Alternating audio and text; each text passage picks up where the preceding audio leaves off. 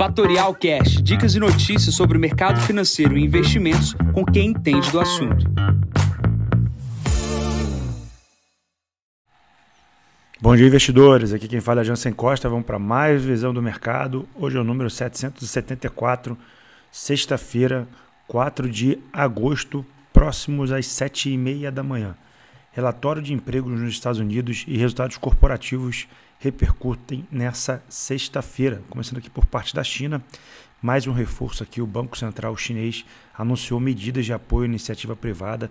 A gente comentou essa semana sobre a intensidade e a necessidade da China olhar para o seu crescimento. Isso vem acontecendo, segundo o anúncio essa semana de ajuda por parte do Banco Central Chinês para processos de construção civil agora será não só na pessoa física, como na pessoa jurídica para as empresas do setor. Isso deve impulsionar a economia chinesa.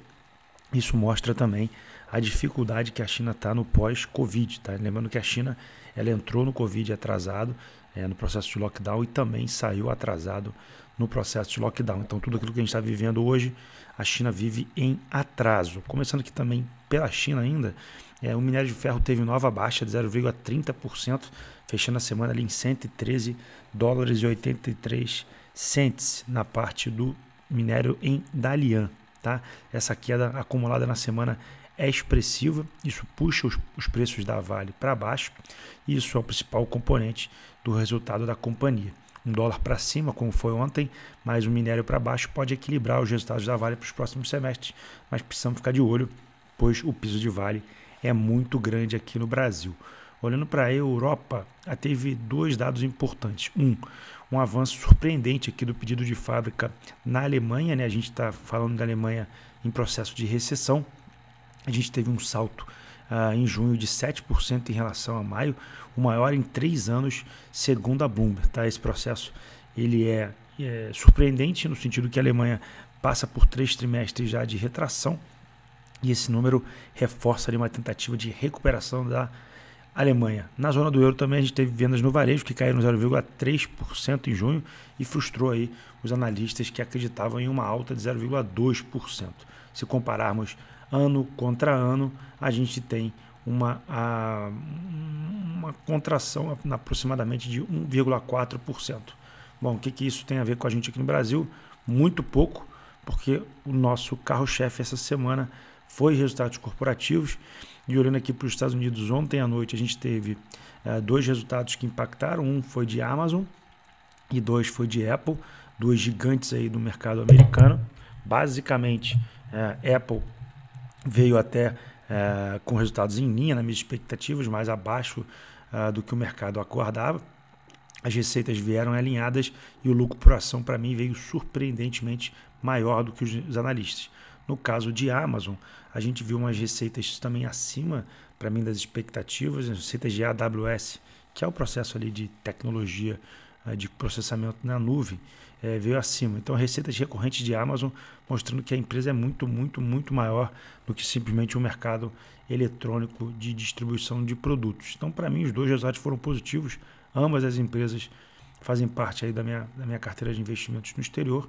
Estou super tranquilo com as empresas sem nenhum problema. Com Apple estou ganhando dinheiro, com Amazon estou perdendo dinheiro no acumulado. Bom, olhando para o Brasil, ontem saíram dois resultados corporativos de duas gigantes aqui brasileiras, foi o Bradesco e Petrobras. Bradesco não teve um ponto de inflexão, ou seja, os resultados pioraram também. O lucro veio de 4,5 bi no segundo trimestre, uma queda de quase 36% na comparação anual. O que chama de destaque é a provisão de devedores duvidosos já está em quase 11 bilhões de reais, 100% de aumento em relação ao período anterior. E a gente viu o ROI do banco desabar, né? O ROI do banco hoje é na casa de 11%, tá? uma baixa de 7% em relação ao mesmo período do ano passado. Bradesco sofre com o processo de crédito, é bastante dinheiro, né? quase 10 bi já provisionado. A gente precisa ver como é que o banco vai se recuperar nessa situação de crédito uh, e recuperação. Tá? É, Bradesco deve sofrer um pouco agora na abertura do dia com os seus resultados corporativos. E outro grande resultado corporativo do dia foi Petrobras.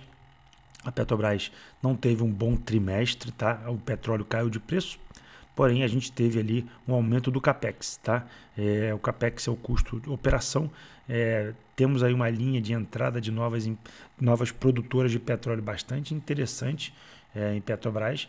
É, dois FPS, eu acho que são as uh, plataformas, estão entrando em processo de leasing, né? Uma grana um, bastante pesada, né? O aumento da dívida é, da Petrobras subiu 58 bilhões de dólares e a gente teve ali uma redução do dividendo, tá projetado na casa de R$ 1,15. Isso projeta aproximadamente 15% de dividendo, tá?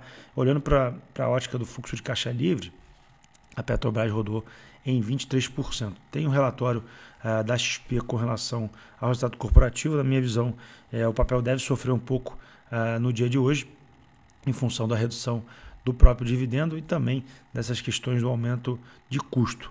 O mercado vai fazer conta com relação a um pipeline muito grande que Petrobras vai ter.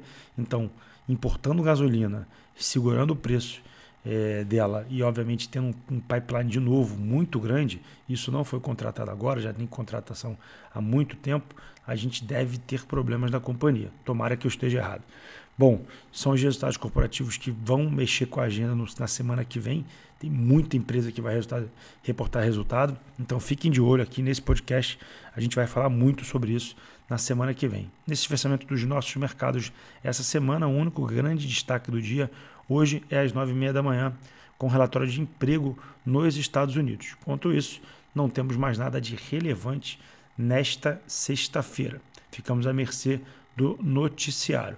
Bom, nesse momento, lá fora, Nasdaq sobe 0,51%, S&P sobe 0,38%, as bolsas na Ásia todas no campo positivo, Europa também no campo positivo, mas com uma pequena alta, e o petróleo sobe 0,35%, 85 dólares e 44 o barril do tipo Brent. O Bitcoin estabilizou ali na casa dos 29.147 dólares. Bom, eu vou ficando por aqui, desejo a todos uma ótima sexta-feira.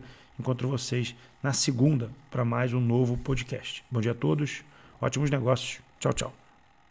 E esse foi mais um Fatorial Cash. Para mais novidades e dicas sobre o mercado financeiro e investimentos, siga a Fatorial no Instagram, @fatorialinvest. Para conteúdos exclusivos, entre no nosso Telegram, Fatorial News Informa. Para saber mais sobre a Fatorial, visite o nosso site fatorialinvest.com.br.